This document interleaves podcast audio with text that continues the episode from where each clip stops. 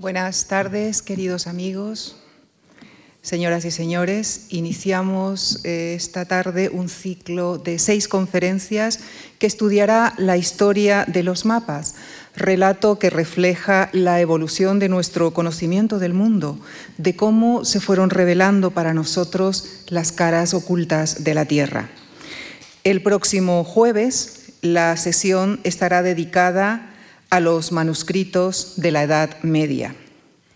También habrá un espacio para los mapas míticos, imaginados por escritores que plasmaron en sus obras viajes soñados.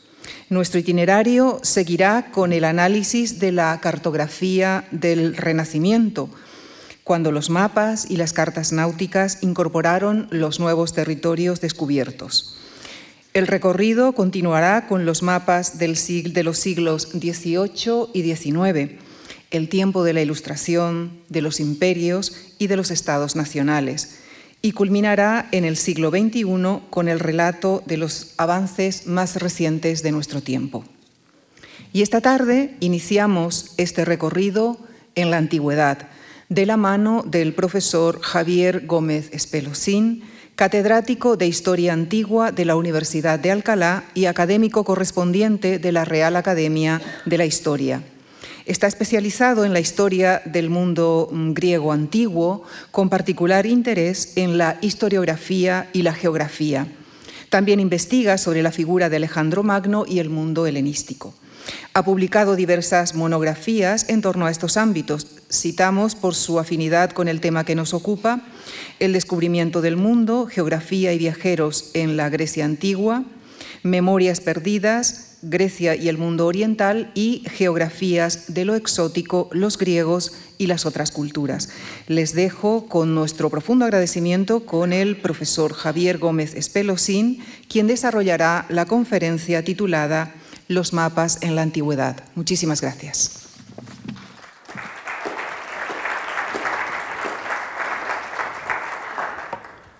Bueno, buenas tardes. Eh, antes que nada, debo expresar mi, mi, agradecimiento a los organizadores de este ciclo por su amable invitación, en particular a Lucía Franco, ¿eh? como digamos artífice de estos estupendos ciclos de conferencias que se organizan en, esta casa y para mí es un enorme placer volver a estar en esta, en esta tribuna. Eh, como ven, el título lo he adornado un poco más eh, con esos interrogantes que aparecen ahí, porque realmente la gran polémica es si existieron mapas tal y como nosotros los entendemos en la antigüedad. Y el subtítulo, un poco de la cosmología a la cartografía, explica un poco la evolución que se produce en la antigüedad en este, este terreno.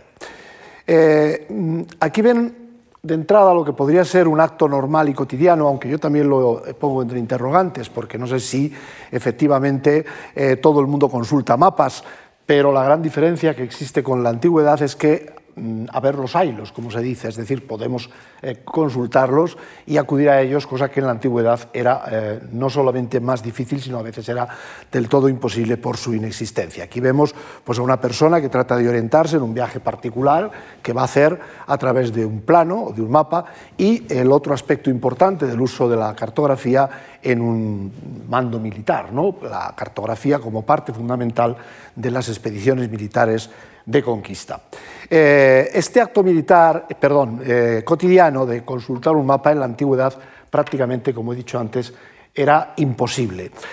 ahí les pongo la figura monumental de Pietro Gianni, el profesor que ven ustedes aquí a la, izquierda, y su obra casi revolucionaria, eh, La mapa e il periplo, ¿no? que, cartografía antigua y espacio odológico, donde él eh, expone una teoría eh, que ha sido discutida, pero que a mí me parece extraordinariamente eficaz, y que muy brevemente se la resumo. Gianni es partidario, claramente, ahora les diré también por qué, del hecho de que en la antigüedad no hubo mapas, sino que la concepción que tenía el mundo antiguo del espacio no era una concepción cartográfica, sino odológica. Odológica quiere decir, está relacionado con el término jodos en griego, que significa camino, eh, el espacio concebido según la ruta que uno sigue. Es decir, importa poco que eh, haya una montaña que separa dos lugares, lo importante es la ruta que uno sigue, eh, salvando ese obstáculo de uno a otro, esa concepción que yo creo que en buena medida no es solamente privativa de la antigüedad, sino que también en la actualidad se tiene en buena medida, sobre todo aquellas personas que evidentemente no consultan mapas eh, habitualmente. Eh, la prueba o uno de los indicios de que efectivamente esos mapas en la antigüedad no existían eh, lo tienen aquí en este ejemplo que les pongo para empezar, de un poeta llamado Crinágoras, que lo recoge la antología palatina, y que como ven dice, estoy preparando mi viaje a Italia para reunirme con unos amigos de los que he estado ya separado mucho tiempo y ando buscando una guía para el periplo, por las Islas Cícladas y la antigua Esqueria. Dice, préstame un poco de ayuda, querido Menipo. Menipo era el autor de un periplo, es decir, de una descripción por un viaje por las costas marinas. Tú que has escrito un documentado libro de viajes, ¿eh? hombre experto en toda materia geográfica, es decir, un caso eh, idóneo en el que uno solicitaría un mapa ¿eh? para hacer ese viaje que él pretende y sin embargo lo que solicita no es efectivamente un mapa, sino un documentado libro de viajes, es decir, un texto, un discurso. De hecho, los textos más antiguos que tenemos llamados periplos, les he puesto aquí un ejemplo, el del pseudoexcilas, que es de la segunda mitad del siglo IV antes de Cristo, eh, la representación que aparece del Golfo Adriático en este periplo, que por supuesto es una representación moderna, hecha a partir de los eh, datos que proporciona el periplo, como ven, pues son datos que tienen que ver sobre todo con la morfología costera, esta sería la parte, la del sur, la del, abajo la parte de Italia y la parte de enfrente eh, sería la zona también itálica. ¿no? Y ven ahí que van apareciendo los distintos eh, lugares, eh, perdón, lo he dicho al revés, es decir, la, de la izquierda norte es Italia, ven Yapigia, los Amnitas, Umbría, los Tirrenos, y la parte que ven aquí en la parte de abajo de la diapositiva es la parte de la costa, diríamos, eh, iliria, balcánica, actual, y como ven aparecen los lugares, las ciudades, pero mm, esto era un discurso escrito, no era un mapa. Este mapa que vemos aquí, como digo, es una creación moderna. Pero es que resulta que no solamente a nivel particular, sino al otro nivel que hemos visto antes en la primera diapositiva, de los eh, cargos militares, de los mandos militares, pues tampoco se usaban mapas. Las dos grandes expediciones militares, o de los dos grandes generales de la antigüedad, Alejandro, eh, cuando le manda a Nearco a explorar lo que ven ustedes ahí en el mapa, el Índico, desde la desembocadura del río Indo, ¿no? que está justamente ahí, en esa parte, recorriendo toda esta costa hasta el, hasta el fondo del Golfo Pérsico, eh, la instrucción que le da a Nearco Alejandro es la de que deje constancia de todos los puertos, los lugares donde aprovisionarse de agua, la actitud más o menos hostil de los indígenas, qué obstáculos hay para la navegación, pero no lo dice en ningún momento y no tenemos ni un solo testimonio en lo que aparezca la necesidad de eh, reflejar eso en un mapa. Y el otro ejemplo, pues también es evidente, la campaña de César en las Galias, un territorio enorme y que además el propio César eh, dejó por escrito el relato de la conquista, en ningún momento de todo el texto de las famosas guerras gálicas, César menciona la eh, existencia de un mapa. Eh, sin embargo, la existencia de mapas en la antigüedad, como les he dicho, era un tema de polémica. El libro más famoso de todos, aquí lo tienen, el de Dilke, eh, Greek and Roman Maps, eh, evidentemente él sí es partidario de la existencia de mapas. quizá el libro más sugerente y más atractivo, si no lo conocen, por eso se lo pongo ahí, es el de Christian Jacob, El imperio de los mapas, ¿no? que es un libro fascinante y que no solamente afecta a la historia antigua, sino a toda la historia de la cartografía, por tanto tiene un interés más amplio. Luego otro personaje importante en, este estudio de la cartografía antigua, que también eh, es contrario a la existencia de mapas, es Kai Brodersen, el alemán Kai Brodersen, en este libro Terra Cognita, que aparece el título aquí en la, en la parte inferior. Otros dos personajes muy importantes a la hora de estudiar la cartografía son Richard Talbert, Además, Richard Talbert es el, autor, el creador del famoso Barrington Atlas, que es un atlas de toda la antigüedad recogido en la Universidad de Chapel Hill, en la North Carolina, ¿no? Eh, y es un personaje en este sentido. Eh, yo he puesto ahí una de sus obras, las últimas, que habla del mapa de Poitinger, que será eh, la parte final de nuestra intervención. Y por último, Francesco Prontera, otro gran estudioso de la cartografía antigua, y les he puesto ahí uno de sus libros en la que recoge diferentes trabajos, algunos de ellos directamente relacionados con la cartografía, geografía, historia en la Grecia antigua. Bueno, el problema de la cartografía es que realmente en el mundo antiguo no tenemos prácticamente ningún testimonio. Ya desde la época más antigua, por ejemplo, eh, aquí en Çatalhöyük, ¿no? en, en Turquía, pues aparece ese famoso diagrama de lo que sería la aldea neolítica, su distribución, pero claro, en ese sentido es hasta donde más podemos llegar, no se trata realmente de un mapa. Eh, si vamos a Egipto, y voy a hacer un recorrido relativamente corto y rápido de esta parte, porque realmente donde los mapas empiezan a tener cierta importancia, los mapas como tal los entendemos, es en el mundo griego, eh, no es que trate, de barrer solamente para mi, digamos, mi interés. ¿no? Eh, claro, aquí ven, por ejemplo, la batalla de Kadesh en el templo de Abu Simbel, donde hay recogidas pues, aspectos, diríamos, eh, topográficos del lugar, ¿no? sobre todo en la parte superior, pero es a lo más que llegan. O, por ejemplo, estos dos otros ejemplos de catastros en la parte eh, derecha de la pantalla, el famoso eh, papiro de Turín, que es un mapa topográfico de ciertas fincas, o en la parte de acá la tierra de Pun, la famosa tierra de Pun, a la que hace una expedición la famosa también reina Hatshepsut, ¿no? en su templo de Deir el Bahari, aunque está eh, efectivamente muy lacunar ¿no? el, testimonio, pero se aprecia sobre todo en la parte baja, está, digamos, interés por la topografía concreta, pero en modo alguno alcanzan el nivel de cartografía.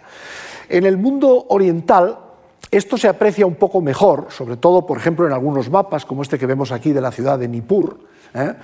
en Mesopotamia, y sobre todo alcanzan el, culmen con el que se ha considerado tradicionalmente el primer mapa de la historia, que sería el famoso mapa de Babilonia, que ven ahí en la parte eh, derecha de la pantalla. Es un mapa que realmente a nuestra vista, a nuestro entendimiento, no es un mapa realmente, porque como ven, eh, a ver si estoy apretando donde no es.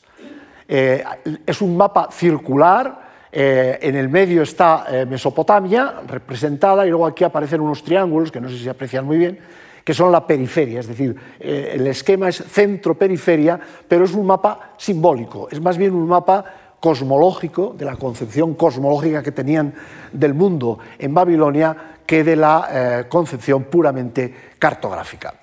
Y esa concepción de tipo cosmológico es la que impera también en el mundo griego, al menos desde el principio. Aquí les he traído el famoso ejemplo del escudo de Aquiles en la Ilíada, eh, para no leer todo el texto, porque ahí lo tienen, les he subrayado las palabras clave donde dice que en el escudo estaba representada la tierra, el cielo y el mar, el infatigable sol y la luna llena, así como todas las constelaciones que coronan el firmamento. Es decir, va más allá de lo que es puramente un, documento cartográfico. En él también representó dos hermosas ciudades, etc. Y al final del escudo, como ven en la parte exterior, en el último... Eh, eh, cinturón, por decirlo así, el eh, río océano que rodeaba toda la Tierra. Como ven, esta es una concepción eh, puramente cosmológica de la idea que tienen del mundo, con un centro donde están el Sol, las estrellas, donde interviene el universo, lo que los griegos llamaban el cosmos, ¿no? y eh, en capas, diríamos, sucesivas hasta quedar cerradas por el río océano. Eh, bueno, aquí ven el famoso cuadro que representa la escena del famoso escudo que se lo da eh, Festo, ¿no? el dios Festo a, Tetis, a la madre de Aquiles, para proporcionar el arma a su hijo. Y ahí ven una reproducción curiosa que hay de este escudo eh, en, el Getty Museum de, Los Ángeles, ¿no? que es curioso que aparece ahí representado.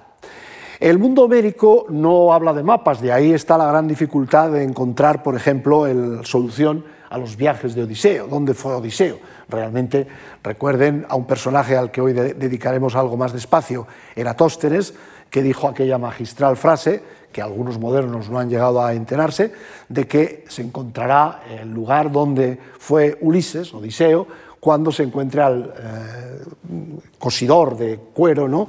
Eh, que había cosido el odre de los vientos. Es decir, era una ironía de Eratóstenes para decir que los viajes de Homero eran puramente imaginarios. De hecho, el mundo de Homero se rige por criterios más cosmológicos, como ven en la parte izquierda de la pantalla, con la esfera celestial, con la salida y la puesta del sol en puntos determinados del horizonte, ¿eh? en dos puntos, la puesta de sol o la salida invernal y la eh, estival, y igualmente en la parte contraria, en el occidente, la puesta de sol eh, estival e invernal, ¿no? y por tanto entre medias las constelaciones. De hecho, los intentos que se han hecho de recuperar por parte moderna cómo sería el mundo que entendía Homero, que sería lo que ven representado en la, en la parte de la derecha, pues son, sale un mundo absolutamente un poco, eh, digamos, deformado y que, insisto, es más fruto de la recreación moderna que de cómo pudieron ver los antiguos realmente ese mundo. Seguramente ese dibujo no llegaron a verlo nunca. En el mundo griego también hay algunos eh, mapas, entre comillas, de este tipo de, percepciones que hemos visto sobre todo en la zona de Babilonia, el mapa de Nippur que veíamos antes, eh, en una moneda que se encontró en Éfeso, ahí ven en la parte eh, inferior de la pantalla, que mm, suponen que sería la topografía del interior de la ciudad de Éfeso, que ven en la parte eh, superior de la famosa ciudad de Éfeso. Este fue un artículo del año 68, 1968, que levantó mucha expectación, pero ya nadie se cree, y yo creo que hay que tener un gran acto de fe para ver realmente un mapa en ese eh, reverso de la moneda que ven ustedes en la pantalla inferior. Hay otras cosas en el mundo griego también, de diagramas más que mapas, por ejemplo, en una mina de, tóricos en la zona del Ática, que ven ustedes dónde está situada aquí en el, cerca del monte Laurión, y ven que hay allí una especie de dibujo que se aprecia ¿no? en, la, en, la, parte ¿eh? que sigue los túneles de la mina, una especie de plano de la mina, pero no más de eso. Eh, sin embargo, eh, cuando vamos al texto, diríamos, mm, fundamental de la cartografía griega, que es este texto de Agatémero, haya salido. Les he puesto el texto griego aquí porque es importante algunos términos, ¿no? Porque eh, eh, si se fijan en la traducción dice Anaximandro el Milesio, discípulo de Tales, fue el primero que se atrevió ¿eh? el griego dice etólmese, ¿no? Es, un atrevimiento realmente eh, trazar un mapa del mundo y por eso el primero que lo hizo fue Anaximandro. Y además dice que escribió el mundo habitado, Tenoicumenen, ¿no? en eh, una especie de tablilla, ¿no? Pinaki, en Pinaki Grapsai. ¿no?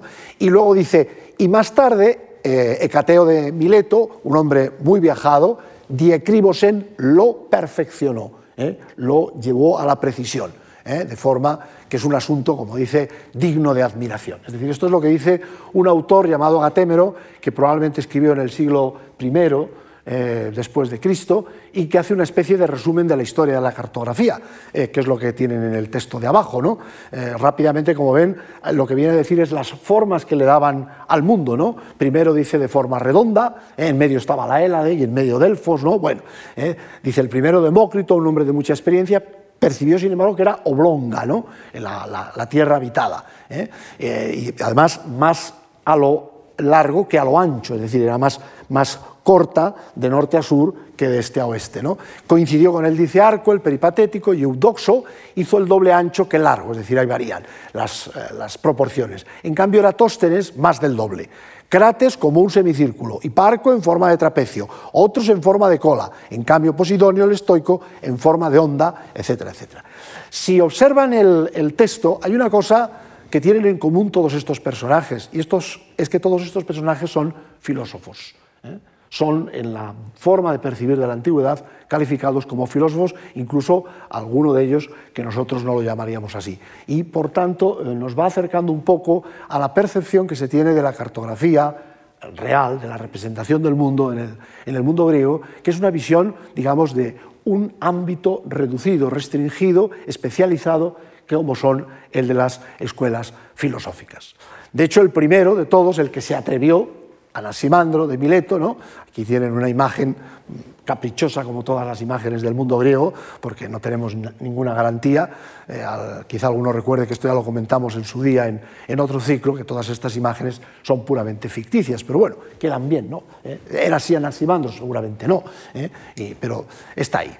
sin embargo, lo que nos interesa es la parte de la, de la derecha, que es la concepción que Anaximandro tenía de la Tierra, que era como una especie de cilindro, de hecho decían que era como una columna, con la Tierra en la superficie plana de arriba, y formando una especie de, triángulo, de, trípode, con esos tres continentes, Europa, Libia y Asia. Eh, como ven, eh, en el pie de la, diapositiva se dice reconstrucción por el autor, el autor de la obra donde está sacado, es decir, que probablemente nunca eh, vieron los contemporáneos de Anaximandro un engendro similar. Eso es como deducimos. Aquí, de hecho, aparece otra eh, realización del mapa de Anaximandro conjetural, claramente, donde se ve ¿eh? cómo sería también circular lo que habría encima de esa superficie de la, eh, del tallo de una columna. sin embargo, vemos que Hecateo, como decía el texto de Agatémero, lo perfeccionó y ahí aparece ya el primer mapa del mundo que recordarán quizá algunos si estuvieron en aquella intervención y seguramente pues porque lo sepan, que debemos decir lo mismo, este mapa no es mapa de Cateo, es el mapa moderno, ¿eh? hecho sobre todo a partir del siglo XIX por un gran geógrafo estudioso de la geografía inglés, Banbury, que recreó a partir de los datos que proporcionan estos autores cómo sería la idea del mundo que ellos tenían. Pero seguramente Cateo nunca vio ese esquema que estamos aquí viendo, ni sus contemporáneos. Es interesante dónde hace eh, Hecateo el primer mapa y dónde se hace esta primera, diríamos, atrevimiento, por usar los términos de Agatémero, ¿no? que es en la ciudad de Mileto, una ciudad muy vinculada al Próximo Oriente, una ciudad donde hay una gran eh, salida a ultramar, ¿no? la colonización del Mar Negro, la llamada colonización, es obra de la ciudad de Mileto y por tanto no es casualidad que todos estos primeros nombres de estudiosos, de filósofos, estén vinculados a esa ciudad. Sin embargo, es curioso lo que dice Heródoto al respecto. Fíjense que dice en un momento dado, me da risa ver que ya muchos han trazado mapas del mundo sin que ninguno los haya comentado con detalle. Representan un océano que fluye alrededor de la Tierra, que es circular, como hecha a partir de un compás, y hacen además igual Asia que Europa. Es decir, fíjense que la clave está en el inicio, me da risa, geló en griego, me río, esto realmente no tiene ni pies ni cabeza. Es decir, Heródoto, que escribe a mediados del siglo V a.C., eh, conoce que existen este tipo de mapas parecidos a lo que hemos visto antes y le causan risa, porque dice, el mundo evidentemente no es así, no es de esa manera. De hecho, Heródoto introduce un mundo mucho más complejo, en donde la existencia del océano circular se pone en duda, por lo menos por la parte norte y por la parte oriental, no por la parte occidental, donde sí sabían que estaba a través de Gibraltar, y por la parte del sur, donde se decía que los fenicios habían circunnavegado el, continente africano. Eh, y todos esos conocimientos que Heródoto pone de manifiesto no son casualmente, digamos, fruto de su propia iniciativa, sino que tiene mucho que ver lo que ya esta persona que ven aquí en la parte izquierda, John Linton Myers, en un famoso artículo de comienzos del siglo XX que se titulaba Un intento de descubrir los mapas utilizados por Heródoto. Su teoría era que eran mapas persas, que Heródoto había tenido la fortuna de acceder a mapas persas y ello eh, se notaba en la gran cantidad de conocimientos que Heródoto eh, introducía frente a sus predecesores. Lo que les pongo al lado es la famosa inscripción de Beistún, por poner el ejemplo más conocido, de una serie de inscripciones persas donde lo que nos encontramos son listas de pueblos, pero listas de pueblos ordenadas, catálogos auténticos, que no son mapas o no se traducían en mapas, aunque algunos dicen que sí, no se ha encontrado ninguno, pero sí es curioso porque el orden de citar en esos pueblos, incluso en relieves enteros, por ejemplo los que aparecen en la Padana de Persépolis, ¿no? la famosa sala de las cien columnas, la sala del trono, hay una coincidencia muy grande, y esto han llevado a algunos estudiosos en trabajos muy recientes a mm, postular la idea de la existencia de un mapa persa que reflejaría cómo el imperio persa, sobre todo en época de Darío I, iba aumentando crecientemente sus territorios en las cuatro direcciones. Recuerden que una concepción, si no cartográfica, cosmológica, en el Próximo Oriente sí se tenía, porque los reyes orientales, ya los asirios, antes que los persas, hablaban del mar superior y del mar inferior, para referirse lógicamente al Golfo Pérsico por el sur y al Mediterráneo por el norte, que era la forma en la que ellos veían el mundo.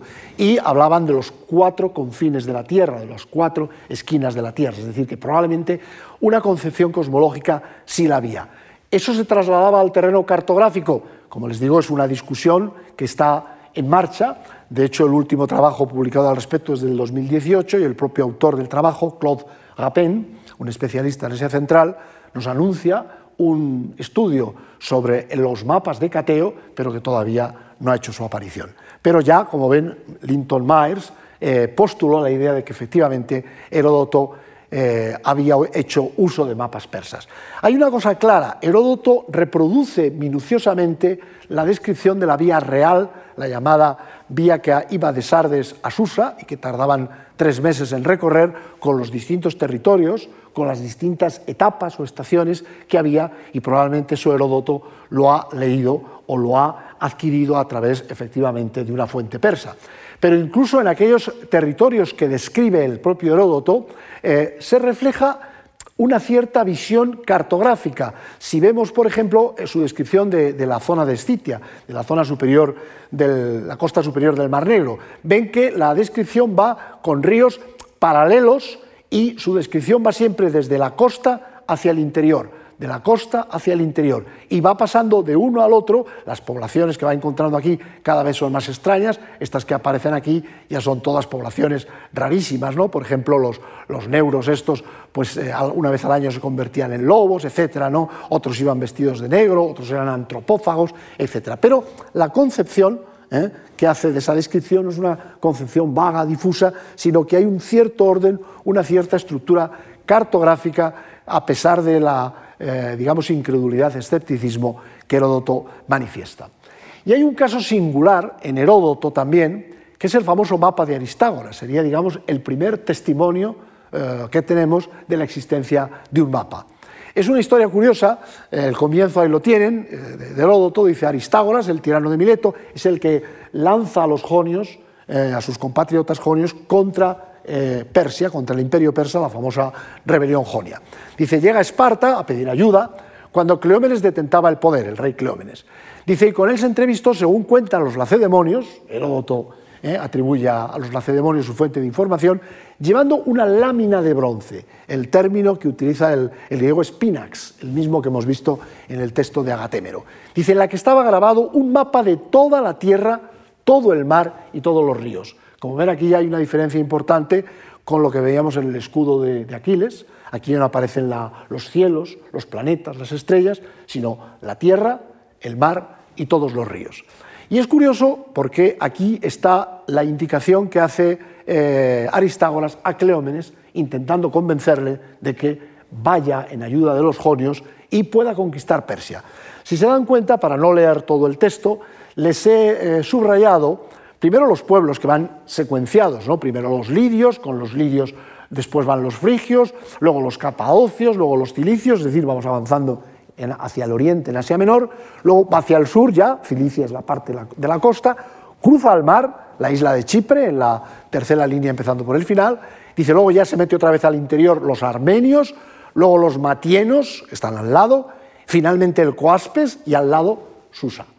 Pero si se dan cuenta, les he subrayado también todos los deícticos, es decir, los indicativos, los que indican aquí, ahí, con lo cual claramente eh, Aristágoras estaba señalando, indicando en la tablilla a Cleómenes dónde estaba cada cosa. Eh, aquí lindan los lidios, ahí están el río Coaspes, el de ahí, eh, o sea, le iba señalando en esa tablilla. Bueno, el final de la historia, probablemente muchos ya lo saben, es que eh, Aristágoras, que había sido muy convincente, porque además de esto le cuenta a Cleómenes que además los persas son muy malos combatientes y que van a ganar fácilmente y van a hacerse además más ricos incluso que Zeus, ¿no? de las grandes riquezas que alberga Persia. Pero eh, Cleómenes le pregunta cuánto tiempo se tarda desde la costa hasta llegar a la famosa Susa, que figura ahí al final del texto. Y Aristágoras, en un ataque de sinceridad, le responde y le dice tres meses. Y entonces Cleómenes le dice, pues vete de vuelta a tu casa porque nosotros no, no hacemos viajes tan largos. ¿no? De manera que eh, es un poco la idea. Y lo curioso es, insisto, que aquí aparece la noticia del primer mapa, el mapa de Aristágoras, que, como además Heródoto con mucha habilidad demuestra, no tuvo mucho éxito. ¿eh? Es decir, el mapa no es un elemento de persuasión o de convicción porque eh, hay un detalle que el mapa nos refleja, que es el tiempo que se tarda en hacer ese recorrido. Todo esto está muy bien, ahí los veo, uno y el otro y el otro, y sus riquezas que va glosando eh, Aristágoras, pero ¿cuánto se tarda? No, tres meses. Eso ya para un espartano es absolutamente inasumible. los mapas eran además una rareza con todas las de la ley. ¿no? Aquí les reproduzco un diálogo absolutamente sin parangón de las nubes de Aristófanes, en la que, eh, recuerden, Estrepsíades, el famoso mm, Paleto, que es como le pinta Aristófanes, un hombre rico, pero Paleto, que está arruinado de pagar las deudas de su hijo, que está loco por los caballos, pues decide ir al pensadero, a esa especie de, imagen paródica de las escuelas filosóficas, donde está Sócrates, ahí le ven en el dibujo colgado de un cesto, porque como está investigando los cielos, pues claro, se tiene que, elevar ¿no? del suelo. ¿no? Y el pobre Strepsíades pues empieza a preguntar qué es lo que tienen por allí.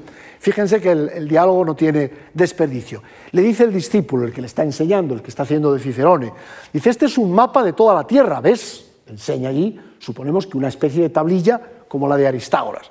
Dice, aquí está Atenas. Y Strepsíades, con la lógica apabullante propia suya, dice, ¿qué dices? No lo creo, porque no veo los jueces en sesión. Es decir, él, la idea que tiene de Atenas es que los jueces están continuamente juzgando porque se lo pasan en grande. Eh, recuerden que eran tribunales de hasta 1.500 individuos que además tenían que escuchar y compadecerse o no de las desgracias de sus conciudadanos a los que juzgaban.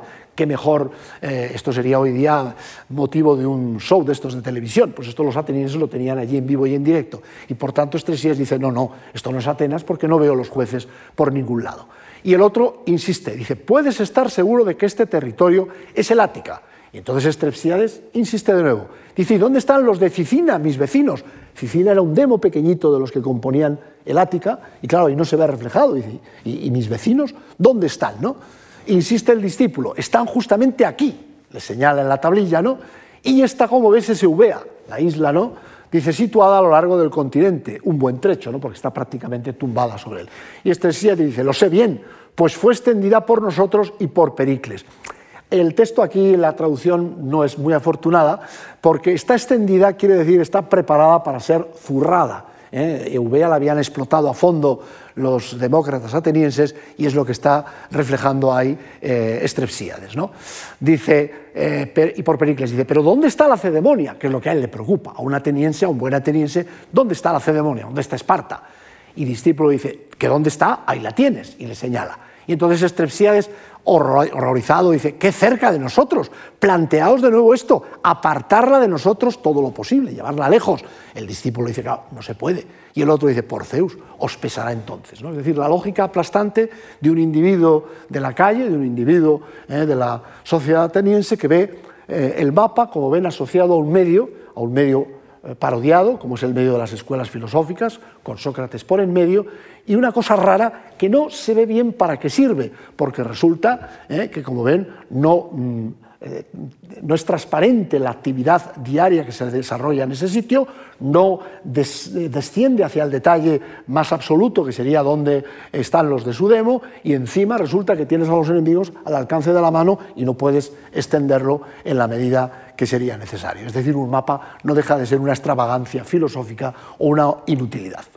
Eh, incluso esta especie de asociación entre los mapas y las escuelas filosóficas se ve en los otros dos testimonios, que no hay muchos más, sobre la existencia de mapas en el mundo griego. Esto está sacado de Eliano, en la historia variada de Eliano, que dice que Sócrates veía que Alcibiades estaba cegado por su riqueza y orgulloso de sus bienes, el famoso Alcibiades, ¿no? que todos conocen. Dice, y todavía más de sus tierras. Le condujo entonces a un lugar de la ciudad donde había un mapa. Fíjense, les he puesto entre paréntesis la palabra griega pinakion, que es la misma que se viene usando desde el principio, ¿no? un pinax. Dice, con el contorno de la tierra, ges periodos, ¿eh? el entorno de la tierra. Dice, le exhortó a buscar el Ática. Aquí es al revés que lo que ha pasado en Aristófanes. Dice, después que la hubo encontrado, Alcibiades, que es más listo que Estrepsíades, la encuentra, Sócrates le indicó que marcara la posición exacta de sus campos y los examinara. El otro, Alcibiades, le contestó, no están dibujados en ninguna parte. Y entonces Sócrates le dijo destacar, ¿y tú estás tan orgulloso de estos dominios que no se ven en ningún sitio? ¿no? Es decir, la típica moraleja socrática, pero que nos interesa aquí sobre todo porque parece ser que en un lugar de Atenas, que no precisa, eh, que podría ser quizá un pórtico eh, de los que usaban los filósofos para pasear, peripatein, ¿no? Mm, estaba un mapa expuesto. Y esto se ve también en las vidas de los filósofos ilustres de Diógenes Laercio, que en el testamento de Teofrasto, el discípulo de, Aristóteles, el que hizo un tratado sobre las plantas realmente extraordinario, dice que se reconstruya el pequeño pórtico que está junto al museo, ¿eh? el, museo, templo de las musas, no peor que como estaba antes, y que se repongan los cuadros en los que están trazados los mapas de la Tierra. Es decir, da la sensación de que efectivamente en el pórtico ¿eh? de los peripatéticos, de la escuela de Aristóteles, del liceo, efectivamente había algún tipo de mapas. Pero lo curioso es que esos mapas no aparecen luego por ningún lado. El primer gran historiador que le dedica un espacio amplísimo en su obra a la geografía, que es Éforo, eh, autor de una historia universal, el esquema que conocemos de su obra, que lo conocemos gracias a este curioso documento que ven aquí al pie de la, de la imagen, que es de eh, Cosmas Indicopleustes, un autor cristiano del siglo VI después de Cristo que reproduce el esquema del mundo que tenía Éforo, eh, como una especie de tabernáculo, que era como él se imaginaba el mundo, pero reproduce, insisto, el esquema de Éforo, que es un esquema casi también, si se dan cuenta, cosmológico, ¿no? con el mar exterior rodeando la Tierra y con los cuatro pueblos limítrofes, es decir, liminares del mundo, los indios en el este, los celtas en el oeste, los escitas en el sur y los etíopes en el, eh, perdón, los escitas en el norte y los etíopes en el sur. Es decir, no aparecen por ninguna parte esos mapas. En el siglo IV las cosas van a cambiar absolutamente mm, de raíz. Y hay dos acontecimientos fundamentales que solamente vamos a recordar aquí. El primero son las conquistas de Alejandro, la expedición de Alejandro, que evidentemente abre Asia, el continente asiático, que se creía hasta el siglo IV al menos que era más pequeño que Europa. ¿Eh? De hecho, recuerden que Heródoto, el texto que hemos visto anteriormente, decía, y además equiparan Asia con Europa. Pero claro, no, mm, no sé si han extraído la consecuencia de que él quiere decir, Europa es mucho más grande. ¿eh? Europa no sabemos qué extensión tiene. Eh, Alejandro revela con su expedición que Asia efectivamente es un continente profundísimo, enorme, con las grandes extensiones de sus cadenas montañosas. Y de hecho ven aquí en este cuadro, ay, perdón, en este cuadro eh, que hemos visto, ven que eh, aparece aquí antes de la expedición india, lo que se pensaba que era Asia, eh, bueno, hasta una cierta medida, y después de la expedición india que aparece aquí toda esta extensión enorme de lo que era el continente asiático. El otro acontecimiento que va a cambiar la visión del mundo es el viaje del famoso Píteas, que aparece representado en la bolsa de Marsella. Mm, vale el mismo comentario que hice de Arsimandro, es una imagen puramente ficticia, pero Píteas, que además está acompañado de Eutímenes, el otro explorador marsellés, a ambos lados del frontispicio de la bolsa de Marsella, un sitio además muy emblemático. Eh, como saben, Píteas, en el siglo IV, probablemente casi contemporáneo a Alejandro, algunos incluso sospechaban que pudiera ser un enviado del propio Alejandro, cosa que no está probada en modo alguno, pues eh, emprendió un viaje que le llevó desde su ciudad natal, de Marsella, circunvalando la península ibérica, por la zona de Bretaña, circunvalando la zona de las Islas Británicas y hasta un lugar que aquí aparece como Tule y que se identifica con Islandia, que es quizá de las hipótesis la más factible, pero que también podrían ser estas islas del norte de las islas británicas, las Shetland, ¿eh? las Feroe incluso, o la zona de Escandinavia, que para los antiguos era una isla por la profundidad que tienen los, los fiordos, los famosos fiordos. En fin, el conocimiento del mundo, tanto en Occidente, viajes de Pitias, como en Oriente, la expedición de Alejandro, cambia de manera absoluta la perspectiva. Y eso se empieza a reflejar ya en las primeras construcciones cartográficas que encontramos. Pero fíjense que seguimos en el mismo ambiente. El mapa del mundo que vemos ahí es de Dice Arco. Dice Arco era ciertamente un filósofo, ¿no? ¿Eh? y la reconstrucción también es una reconstrucción moderna. Dice Arco ya supone un avance enorme porque Dice Arco es el primero que crea lo que llamaba el diafragma, que es esta especie de paralelo que recorría desde las columnas de Heracles, que era el extremo más occidental del mundo, pasando por cerca de la isla de Rodas, ¿eh?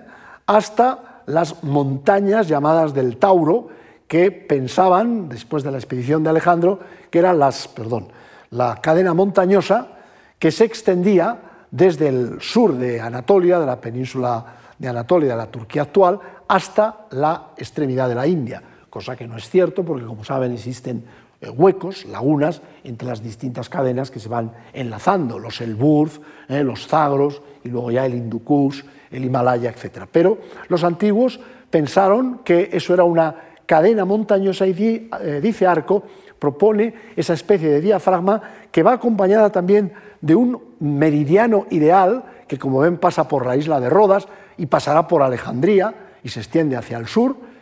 Y esta especie de, diríamos, de cruz es el inicio, el comienzo de las eh, construcciones cartográficas que van a tener lugar en el mundo griego. El que va a llevarlas a efecto es el personaje que antes anunciábamos ya, Eratóstenes. Aquí tienen el Eratóstenes que se imaginó Strozzi, Bernardo Strozzi, el pintor italiano, que me parece más adecuado, dado porque es más bonito que cualquier busto de esos que aparecen atribuyendo la, personalidad del famoso eh, estudioso, porque cuesta realmente calificarle. Recuerden que Eratóstenes le llamaban el beta, es decir, el hombre que era el segundo en todo, en todas las disciplinas. No era el primero en ninguno, en ninguna cosa, pero el segundo en todo. En la biblioteca de Alejandría, donde tenía almacenado todo el saber de ese momento. Es curioso porque, si se dan cuenta, los geógrafos, a diferencia de los viajeros, eran gentes de gabinete, gentes que no viajaban prácticamente. Hay una expresión en inglés que les define en un artículo famoso de, estos eh, autores, dicen son motionless man, es decir, gentes sin movimiento trabajan dentro de un ámbito erudito donde van recopilando información, donde van recopilando datos de todo tipo, eh, de relatos de viaje, de relatos de exploradores, de relatos oficiales, etc. Y a partir de ahí construyen su imagen del mundo. Una imagen del mundo que sería más o menos parecida a lo que vemos aquí, pero ahí ven que pone el mundo según Eratóstenes, pero este no sería el mapa de Eratóstenes. Este sería lo más similar que podemos llegar a imaginarnos el famoso mapa. Fíjense que ya aparecen definidos una serie de eh, meridianos, el que veíamos antes de, de Diciarco, con la isla de Rodas como punto, con Bizancio. Fíjense que son puntos muy emblemáticos, no elegidos al azar. ¿eh? Alejandría y luego la zona de Siene en el sur, ¿eh? en la zona del Alto Nilo. Y luego el famoso diafragma, que sigue siendo el, digamos, eje principal que vertebrará este tipo de mapas. ¿Cómo hizo el mapa Eratóstenes? Es muy difícil de entender, eh, porque Eratóstenes lo que hace es ir colocando piezas. Eh, por ejemplo, fíjense en la parte inferior eh, izquierda de la diapositiva, que intenta empezar por Oriente. Eh, desgraciadamente, como saben, la obra de Eratóstenes no se ha conservado, entonces a Eratóstenes tenemos que reconstruirlo a partir de Estrabón, lo que Estrabón discute de Eratóstenes. Y lo que discute es la construcción de las tres primeras esfragides. Esfragides quiere decir en griego sellos, y con esto designaba eh, eh, Eratóstenes cada segmento que él iba determinando por los datos que iba obteniendo de, los distintos viajeros, de los distintos exploradores, eh, midiendo, por supuesto, los distintos lados. Entonces empieza por la India, que ahí no está muy bien eh, dibujada porque decía que era a la manera romboidal, es decir, sería una especie de rombo. A su lado está Ariana, que es una región que él crea casi, diríamos, artificialmente, porque la verdadera Ariana era mucho más pequeña, pero a él no le importa, Aristófanes, este tipo de, de pormenores, diríamos, geoestratégicos o geopolíticos, él quiere simplemente una manera de ordenar el mundo y lo hace de la única manera que puede, eh, a través de esos meridianos y paralelos que vemos en la parte de arriba, aquí sí quizás se aprecia mejor, aquí sí que se ve la forma romboidal de la India con esa especie de punta, a pesar de que Alejandro nunca llegó a conocer la India en su integridad, y como ven, a su lado, eh, Ariana, que incluye, por ejemplo, toda la zona sur del desierto de Gedrosia, que fue atravesada por la expedición de Alejandro. Y crea todavía una tercera sección, que sería la zona de Mesopotámica, pero que no aparece bien definida en el texto de Estrabón. Se supone que Eratóstenes iba colocando cada una de estas secciones hasta configurar una especie, diríamos, de puzzle, ¿eh? en función de los distintos meridianos y paralelos que él había establecido meridianos y paralelos que son un tanto arbitrarios, porque eh, se verá posteriormente que efectivamente no coinciden esas ciudades, pero son ciudades fundamentales. ¿eh? Vemos en el Bósforo Bizancio, Rodas, Alejandría, Siene, el país de Méroe. Este, diríamos, es el, el meridiano fundamental para Eratóstenes, lo mismo que el diafragma, este que mide aquí.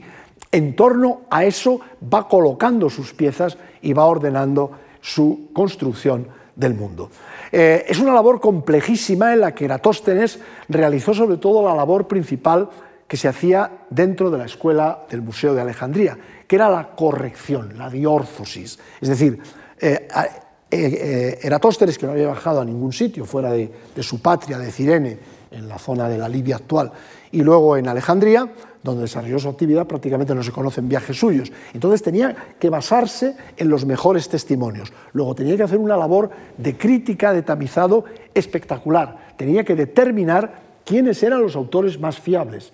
¿eh? Y usando los datos que esos autores le daban, trasladar esos datos, esas medidas, esas distancias, de aquí a aquí tanto, ¿eh? a esa especie de cuadro reconstructivo que es lo que estamos nosotros viendo. Es decir, es un proceso enormemente complejo, enormemente abstracto, ¿eh? que no tiene que ver con eh, el viaje directo, la experiencia directa, sino que es una construcción puramente eh, geométrica que realizaba allí en su mesa de trabajo, en su gabinete de trabajo dentro de la Biblioteca de Alejandría. Pero eh, la, construcción que hace Eratóstenes será determinante y decisiva a la hora de realizar más tarde, porque en su tiempo tuvo poca, eh, digamos, poco eco, la, la, futura cartografía.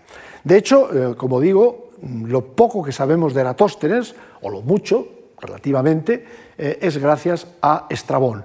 Pero Estrabón ya no está interesado en la cartografía, porque Estrabón lo que hace es una descripción literaria del mundo. Es curioso porque de los 17 libros que conservamos de la geografía de Estrabón, los dos primeros los dedica a discusiones de tipo teórico, que es donde más habla de Eratóstenes. Pero luego empieza en el tercero con la península ibérica y termina en el 17 con Egipto, describiendo todo el mundo en, siguiendo un poco las, las, agujas del reloj. Es decir, empieza por la península ibérica, Galia, eh, Italia, Grecia, el Oriente, y luego ya desciende, ¿no? Egipto y Libia. Pero es una descripción literaria, es un discurso, es decir, volvemos otra vez a lo mismo. Los griegos estaban mucho más interesados en la descripción del mundo a través del discurso escrito, de la literatura, que a través de un esquema cartográfico. Es decir, eh, evidentemente es curioso que Estrabón conozca, y parece que conoce relativamente bien, aunque era un hombre de letras, y Eratóstenes hacía una serie de cálculos, diríamos, matemáticos que seguramente se le escapaban eh, a Estrabón, pero conoce bien la, tarea que ha llevado a cabo Eratóstenes. Pero aún así, a él lo que le interesa más es la descripción eh, en este caso literaria, y es lo que él ofrece. Estrabón, ponemos aquí el mapa, otra vez el mismo comentario, eh, que deducimos de lo que él eh, había reconstruido. Ven claro, efectivamente, que refleja muy bien, por un lado, la extensión hacia Oriente de la India, que había eh, conseguido las conquistas de Alejandro, pero verán que una cosa que le reprocha a Eratóstenes, Estrabón, es haber tomado en serio las navegaciones de Piteas. Y como ven, Tule no aparece por ningún lado. Estrabón dice, no, no, el límite septentrional del mundo está aquí, en Yerne, que es la actual Irlanda. ¿eh? Además, para justificar que eh, eh, Irlanda no había sido mm, absorbida por Roma, dices que no vale la pena. Irlanda es un territorio de salvajes, de gentes que comen raíces. Estrabón hace ahí una defensa a ultranza de que el mundo conocido viene a coincidir con el mundo de Roma. Es decir, los límites del mundo conocido son los límites que han alcanzado las conquistas romanas, a pesar de que sabemos perfectamente que los romanos no pasaron en Oriente mucho más allá del Éufrates. Eh, a lo largo de, de su historia. En Roma, de hecho, que es donde ya Estrabón hay que citarlo, aunque sea un autor griego, pero escribe ya en la época de Augusto, tenemos un mapa famoso, pero también con interrogación, que es el de Agripa, que habría estado situado en el pórtico de Vipsania, en una zona no localizada todavía por los arqueólogos en Roma, ¿eh? a pesar de que hay algunas descripciones. Es curioso porque el mapa de Agripa, que aquí ven un intento de reconstrucción, para empezar no sabemos si existió como tal. Sabemos que en el pórtico, un pórtico que el propio Agripa, recuerden que Agripa es el, hombre de confianza y además yerno de Augusto, el hombre que lleva a cabo la culminación de la conquista de la península ibérica, eh, el hombre que aconseja y que lleva también las conquistas hacia la zona de Germania, es decir, es el, gran eh, hombre de mano derecha de, de, Augusto, entonces muere tempranamente cuando estaba llevando a cabo su proyecto de instalar en ese pórtico no sabemos qué, ¿eh? porque algunos dicen que lo que iba a instalar allí eran una serie de listas enormes de las conquistas romanas y de los grandes conocimientos que efectivamente tenía, y otros dicen que lo que pretendía instalar es un mapa. Mm, hay ningún testimonio que pueda confirmar esa idea. Esto es una eh, recreación. Eh, igual que lo otro, casi contemporáneo, el mapa de Pomponio Mela es otra recreación a partir del famoso texto de Pomponio Mela, que volvemos a lo mismo. Pomponio Mela no hace un mapa, sino hace una descripción a la manera de Estrabón, es decir, literaria, discursiva de la descripción del mundo. Es decir, las cosas en ese sentido no han cambiado. Y no cambian en el otro gran autor del mundo romano que describe el orbe, el mundo, que es Plinio. Ahí ven el esquema que sigue en su descripción en los libros 3 a 6, que es donde describe el mundo, donde cita mucho a Agripa, el único que lo cita, también hay que decirlo, el único autor que cita Agripa como fuente es Plinio, lo cual resulta un tanto curioso si realmente Agripa había expuesto allí una especie de mapa con ese detallismo tan extraordinario que se deduciría del texto de Plinio, porque eh, el texto de Agripa, como supongo muchos ya se imaginan o saben, no se ha conservado. ¿eh? Eh, pero volvemos a lo de siempre, es decir, una descripción siguiendo las determinadas líneas, las determinadas contigüidades territoriales, pero en modo alguno un mapa.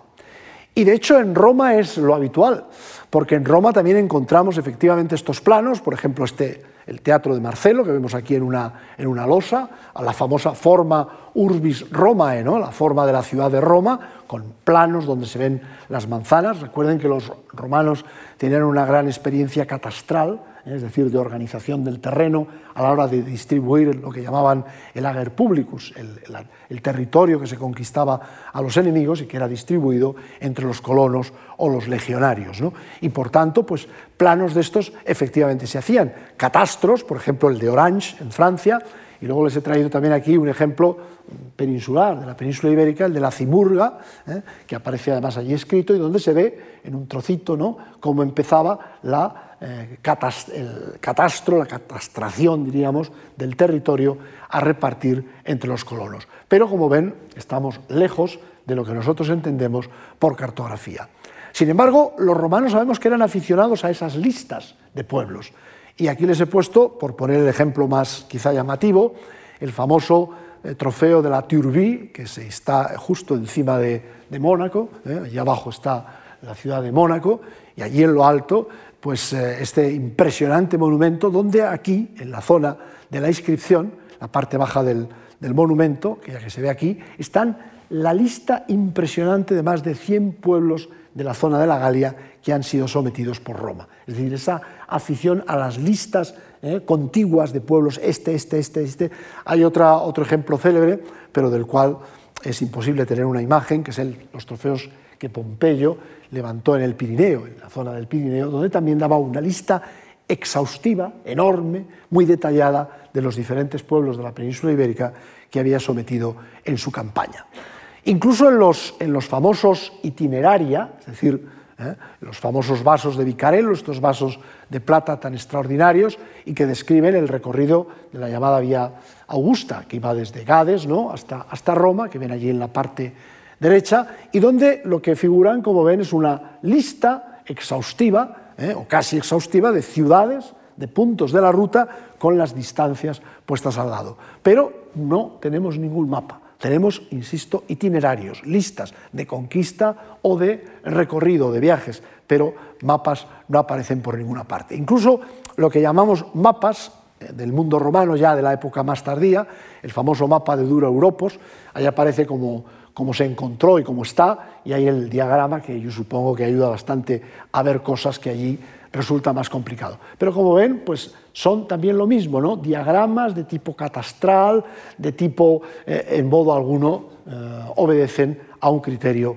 cartográfico. O el famoso mapa de Mahaba, ¿no? este mosaico eh, complejísimo, pero que, insisto, ahí ven las ciudades, ¿no? algunas de ellas se Jericó, ahí ven la famosa Jericó, donde aparece ahí escrita, ¿no? etcétera, etcétera. ¿no? Pero que, como ven, el criterio cartográfico brilla por su ausencia. Lo más cercano que tenemos a mapas en el mundo antiguo son dos ejemplos. Uno de ellos es el famoso mapa de Artemidoro, que, como saben, ha revolucionado últimamente la historia antigua, porque se descubrió este papiro, eh, que está en el Museo de Egipcio de Turín, en el cual aparece entre otras cosas, dibujado un mapa, que es lo que ven en la parte eh, izquierda. la realidad es lo que ven allí, pero claro, ahí supongo que cuesta bastante ver. Esto es lo que aparece ahí. Como ven, aparecen una serie de edificios eh, que podrían ser mansiones, eh, aquí, en esta zona de aquí. Ahí, me he ido otra vez a la, y aparecen lo que podrían ser ríos. Eh, por cierto, fue curioso, si me permiten la anécdota personal, en un coloquio que se celebraba en la Universidad de Huelva, había un profesor de California, Robert Knapp, que es un personaje importante que ha escrito sobre la conquista romana de la península ibérica, que decía que esto que ven aquí es el delta del, del, Oriel, del Odiel, perdón, del Tinto y del Odiel en Huelva. Y cuando salíamos del coloquio estaba toda la prensa local allí en fila esperándole para que un profesor de historia antigua pues disertara sobre algo extraordinario que afectaba a la comunidad local. No se tiene ni mucho menos la seguridad de qué representa este mapa, este diagrama, ¿eh? que probablemente, insisto, eh, se limita a una zona muy concreta, muy específica de la península ibérica. Sabemos que es la península ibérica porque en el papiro figura el inicio de la descripción de Artemidoro, un autor del siglo I antes de Cristo, que hizo una, una, especie de geografía del mundo habitado y que estuvo además en la península ibérica. Sabemos que estuvo en el Cabo San Vicente. ¿no? ¿Eh? Eh, por tanto, este famoso mapa, que ha ocasionado, insisto, mucha polémica de qué es, qué parte de la península ibérica prácticamente casi imposible de, dictaminar ¿no? con, lo que, con los elementos que tenemos ahí y que dista mucho de estar eh, dentro de lo que es el criterio cartográfico. Y nos centramos ya casi para acabar en lo que es el único mapa tal cual que nos habría llegado del mundo eh, antiguo, del mundo romano en este caso, que es la tábula peutingeriana, eh, aunque el ejemplar que tenemos no eh, se retrotrae hasta la propia antigüedad romana, sino es del siglo XIV. Es decir, se llama así, muchos quizá lo saben, porque fue adquirida por un alemán llamado Peutinger, ¿no? y por eso lo de tábula peutingeriana. ¿no? Como ven, eh, aquí les he puesto el esquema, es un esquema de la tierra habitada en, fascículos, diríamos, ¿no? que van todos seguidos, ahora lo veremos, ¿no? y como ven ahí el 1 es curioso porque en la parte inicial se ha perdido. Esta parte de la, península ibérica no la tenemos, se ha perdido por ahí, ¿eh? pero toda la demás sí, es una cosa parecida a lo que ven ahí, y ahí ven un poco la secuencia de todo lo que representa. Eh, para que se hagan una idea, quizá esta fotografía les puede dar, es muy, muy extenso, es decir, llegaría casi de aquí, casi no tanto al, al otro estrado, ¿eh? pero es el mundo aplatanado, poco, y concentrado. Y si se dan cuenta y lo ven con más detalle, este detalle del, final, fíjense que el final oriental se ha llegado, pues efectivamente es muy concreto porque aparecen los ríos, aparecen las ciudades, aparecen las montañas, como ven, pero aparecen también otras cosas enormemente curiosas. Si se fijan ahí en la parte esta final, ahí dice Ic Alexander eh, eh, responsum y aquí usque quo Alexander. Es decir, esos dos simbolitos cuadrados que aparecen ahí representarían los famosos altares que Alejandro hizo erigir en el final de sus conquistas, en el río Ífasis, en la India, donde sus tropas se negaron a continuar. Es decir, los elementos simbólicos, que no se reflejarían en un mapa normalmente, aparecen aquí con una enorme importancia. Evidentemente, el mundo está, eh, como he dicho antes, ceñido al, tamaño, porque claro, efectivamente es una especie de, rollo, ¿no? Eh, de rollo extendido, y eh, aparece con mucha determinación, pero más bien responden a lo que sería un itinerario parecido a lo que hemos visto antes en los bases de Vicarello o al famoso Itinerarium Antonini, de Antonino, que es otro de los textos célebres.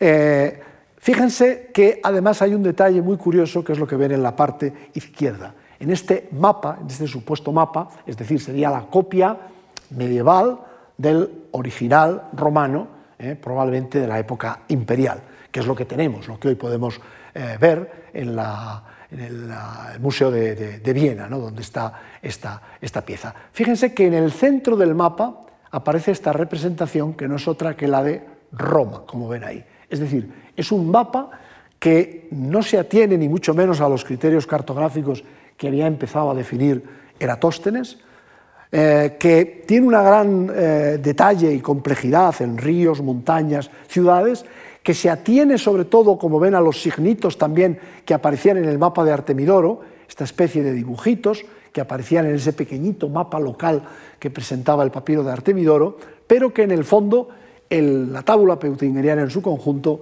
sitúa a Roma en el centro del orbe y viene a ser una expresión del poder absoluto cosmológico que Roma ejercía en esos momentos sobre todo el mundo habitado. De hecho, mm, la otra gran revolución mm, cartográfica que va a tener lugar en el mundo antiguo va a ser la de Ptolomeo, que se va a producir en Alejandría, eh, cuya obra, ahí ven una, la portada en la parte derecha y el teórico mapa que aquí iría acompañado, aunque aquí estamos otra vez en la polémica de si Ptolomeo, su obra geografía iba acompañado ¿no? de mapas. Los mapas que aparecen en las ediciones actuales de Ptolomeo son de época bizantina o renacentista, es decir, no son directamente retrotraíbles a la propia antigüedad. Pero sí nos muestran, son magníficos ejemplares, pero sí nos muestran una cosa o dos cosas que le distancian de Eratóstenes. La primera es, evidentemente, que el mundo empieza a ensancharse. Como ven, el mundo empieza a alcanzar casi las dimensiones actuales, con la península eh, eh, del sur de, Asia, ¿no? es decir, donde está Malasia, la península Malaya, vamos, para entendernos, la zona de Ceilán, que aparece aquí eh, un poco, digamos, mm, sobredesarrollado de su tamaño, y por supuesto un oriente que, como ven, se pierde en la distancia. Ya el, el, océano circular de los primeros antiguos mapas cosmológicos brilla por su ausencia. Y el otro eh, dato fundamental que lo distancia de Eratóstenes es que Ptolomeo sí que realiza una proyección no ortogonal como la de Eratóstenes, es decir, en línea recta, sino que tiene en cuenta la forma esférica de la Tierra y como ven, los distintos meridianos no son líneas eh, paralelas, perpendiculares a los paralelos solo, sino que confluyen en lo que sería el polo. Este sería una, una muestra de esos mapas magníficos que acompañan a las ediciones modernas de Ptolomeo. Eh, aquí ven, por ejemplo, lo que decíamos antes, como eh, la parte más oriental de Asia, que en estos momentos ya era bien conocida a través de testimonios sobre todo de comerciantes, y ahí ven la cosmografía de Ptolomeo, un libro extraordinario donde figuran todos estos mapas y que, en fin, es una, una pieza realmente de, colección. Eh, es curioso porque Ptolomeo, la obra de Ptolomeo, la geografía, si hay alguno que tenga interés en leerla, es una obra muy aburrida porque hay simplemente 8.000 lugares diseñados con su latitud y su longitud. Es decir, la gran diferencia con Eratóstenes es que Ptolomeo lo que escribe no es una descripción del orbe, sino la manera o el método de cómo describir el orbe. Y según Ptolomeo no hay otra forma que la localización astronómica, geométrica de cada punto que hay que situar en el mapa. Por eso, insisto, la lista llega nada más y nada menos que a los 8.000 eh, nombres. Es una cosa extraordinaria. Claro, la lectura es imposible, es una lista, eh, tal sitio, tal ciudad, tal río, tal, tal, tal, eh, la longitud y latitud. Y por tanto, e, efectivamente, es una obra en ese sentido que está fuera del alcance de lo que serían las lecturas. Y dos apuntes finales para terminar. Es curioso que después de todos esos esfuerzos de Ptolomeo, es curioso, Ptolomeo quedará en el silencio, pero sin embargo, en la época árabe tendrá una importancia desmedida. De hecho, las obras de Ptolomeo, algunas las tenemos traducidas al, árabe, no la geografía, pero por ejemplo el almagisto, almagesto, que viene de megistos del griego, en árabe, ¿no? pues eh, demuestran la importancia que los árabes, los geógrafos árabes, y los astrónomos árabes concedieron a la obra de Ptolomeo. Ptolomeo no era un geógrafo solo, era un, filósofo también, era un, sabio, ¿eh? un astrónomo, un matemático. Y es curioso, insisto, que después de ese esfuerzo que hace eh, Ptolomeo por intentar reducir, que va a tener muy poco eco en la antigüedad, lo va a tener mucho en la época de los árabes y sobre todo en el Renacimiento, que es el verdadero, la verdadera eclosión del sistema de Ptolomeo. Piensen que los famosos viajes de descubrimiento del Nuevo Mundo partirán de un esquema del mundo hecho por Ptolomeo, pero que sin embargo lo que se impone en el mundo griego casi contemporáneo a Ptolomeo en el siglo II es la imagen de este poeta, Dionisio el Perigeta, que describe el mundo desde arriba, desde la visión aérea, Evidentemente, Dionisio el Perigeta solo pudo hacerlo contemplando un mapa, pero curiosamente no lo hace a través de la descripción del mapa en sí, sino de la descripción, como había hecho Estrabón, como había hecho Pomponio Mela, como había hecho Plinio, etc., y en este caso poética. Pero lo sorprendente de Pomponio Mela, de, perdón, de Dionisio Perigeta, es que este libro, eh, que es un, poema hecho en verso en el siglo II después de Cristo, también en Alejandría, es decir, en la propia patria de Ptolomeo y donde había trabajado Eratóstenes, tendrá una difusión extraordinaria hasta el siglo XIX. Los niños ingleses, alemanes, aprendían la geografía a base de la descripción que hacía eh, Dionisio el Perigeta. Es decir, los lugares, claro, es una geografía, como ven, donde se vuelve a introducir el mito. Es decir, es una especie de, marcha atrás, como si hubiéramos retrotraído a los, tiempos de, Cateo, ya incluso antes, porque aquí aparecen, pues evidentemente, los viajes de los héroes, de Perseo, de Heracles, ¿eh? de, eh, en fin, de, los argonautas, etcétera, etcétera. Por tanto, ese mundo en el que la geografía ¿eh? es casi mítica, donde además la forma del mundo, esa forma tan curiosa de Libia, que en Ptolomeo ya no aparece, esa forma tan reducida de Asia, que viene a terminar más o menos donde la expedición de Alejandro, a pesar de que ya se había expandido en la zona del sur oriental, eh, queda fijada en la descripción de eh, Dionisio Perigeta. Y por último, y para concluir, eh, ¿qué queda del mundo antiguo? Los famosos mapas medievales, los famosos mapas en T, que harán su gran, y que supongo que se hablará aquí de ellos en otras intervenciones. Yo les pongo aquí el ejemplo de Isidoro de Sevilla, en las etimologías, donde aparece, ven Asia arriba. Europa y África abajo, y quizá uno de los mapas medievales más importantes que hay, que son herederos directos de esa concepción del mundo antiguo cosmológica, que es el mapa inglés de Hertford. Es decir, después de toda esa andadura larga de siglos y siglos, realmente el legado que deja la antigüedad al mundo posterior es el legado de Ptolomeo, pero reducido, restringido, que será en el Renacimiento sobre todo cuando emerja con fuerza, y el legado auténtico y verdadero es el, esa visión del mundo cosmológica más que cartográfica, que se ve reflejada en las narraciones de carácter literario que hemos ido repasando y que queda sobre todo muy bien representada por estas nuevas, eh, digamos, elucubraciones de la época medieval. Nada más, muchas gracias.